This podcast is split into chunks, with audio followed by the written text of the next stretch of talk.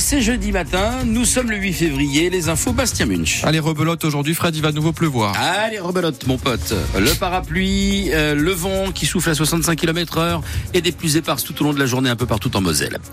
À la une ce matin, une équipe en crise face à une autre euh, équipe en crise. C'est l'affiche de demain soir pour la 21e journée de Ligue 1. Oui, bon, il y en a une qui s'en sort quand même mieux que l'autre. Mmh. L'Olympique de Marseille, 8e au classement, qui reste sur 4 matchs sans victoire.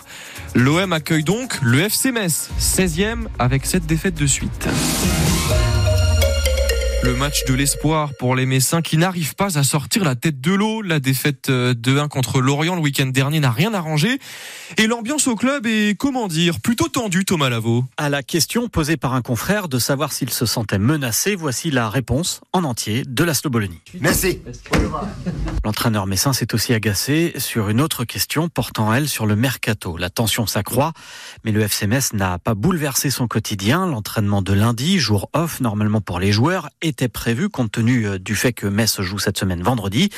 L'entraînement d'hier était ouvert au public, comme toujours, ou presque le mercredi, et le contenu des séances n'a pas été révolutionné. Il y a eu des discussions avec les joueurs au cas par cas. Tu parles. Ne me demandez pas maintenant avec qui je parlais. Euh, ce sont des questions vraiment.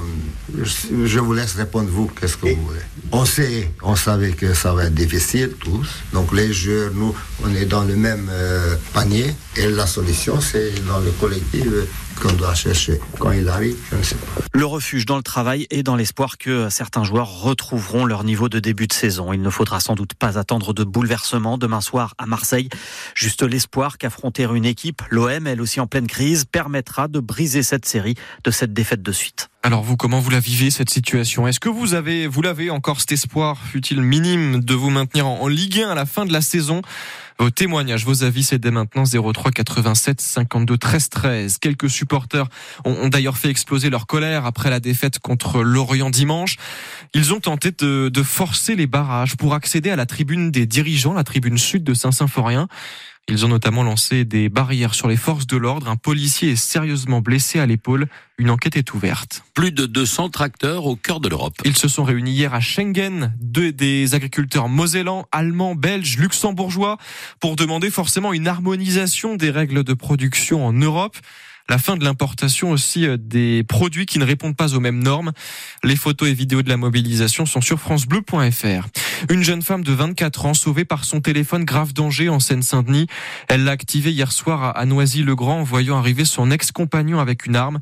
La police est intervenue, elle a tué l'homme en question. La lutte contre les violences faites aux femmes, qui a encore du chemin à faire au niveau européen. Oui, certes, les 27 pays membres ont, réussi à se mettre d'accord cette semaine sur un texte commun pour harmoniser les peines contre les mutations génitales, contre le mariage forcé, contre le cyberharcèlement, mais sans inclure la notion de viol. L'eurodéputée mosellane Nathalie Collin-Sterlet dénonce une demi-loi. Elle sera notre invitée pour en parler dans un quart d'heure. Cette lutte contre les violences intrafamiliales qui passe aussi par la prise en charge des hommes violents. À ce propos, une convention a été signée par plusieurs associations à l'hôpital de Metz-Merci. Convention qui prévoit la mise en place, Emma Steven, de centres de prise en charge de ces auteurs de violences. Autour d'une table et d'un café, ces auteurs de violences conjugales pourront livrer leur histoire et raconter leur passage à l'acte pour mieux le comprendre, le maîtriser et surtout l'éviter. Marie-Laure Vautrin, la déléguée départementale aux droits des femmes. Concrètement, bah, ça, va, ça va permettre notamment de mettre en place euh, euh, des groupes de parole pour euh, les auteurs de violences conjugales, de poursuivre aussi euh, l'accompagnement euh, individuel. Il sera encadré par des psychologues plus nombreux grâce à cette convention et c'est une nécessité pour Caroline Drux, la présidente de l'association d'information et d'entraide mosellane. Elle a déjà imaginé la forme que pourront prendre ces rendez-vous. Bah, c'est des, des stages en fait collectifs auxquels les auteurs de victimes participent pour prendre conscience de leurs actes et euh, trouver des méthodes pour en sortir. Alors que 212 000 femmes ont été victimes de violences conjugales l'année dernière en France, il y a urgence à agir, estime Michel Palucci, le président de l'association Est Accompagnement. Selon lui, cette convention devrait aussi permettre d'avoir des chiffres au niveau départemental pour évaluer les techniques qui fonctionnent le mieux. C'est de la prévention, quoi. C'est de réduire les actes de violence. Quel pourrait être l'objectif Si c'est du 30%, 20%, 50%, je sais pas. En tout cas, tout l'enjeu, il est là aujourd'hui, effectivement, c'est de pouvoir pérenniser le, le, le dispositif. Un premier bilan devrait être tiré d'ici un an par les trois associations signataires. Une fuite incroyable de données dénoncée par la CNIL, le gendarme du numérique. C'est dans le secteur des complémentaires santé.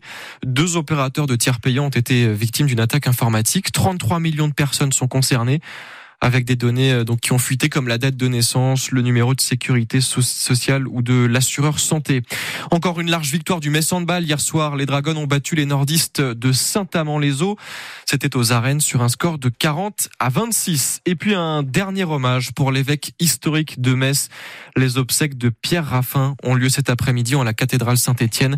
Il est resté évêque de Metz pendant 26 ans de 1987 à 2013.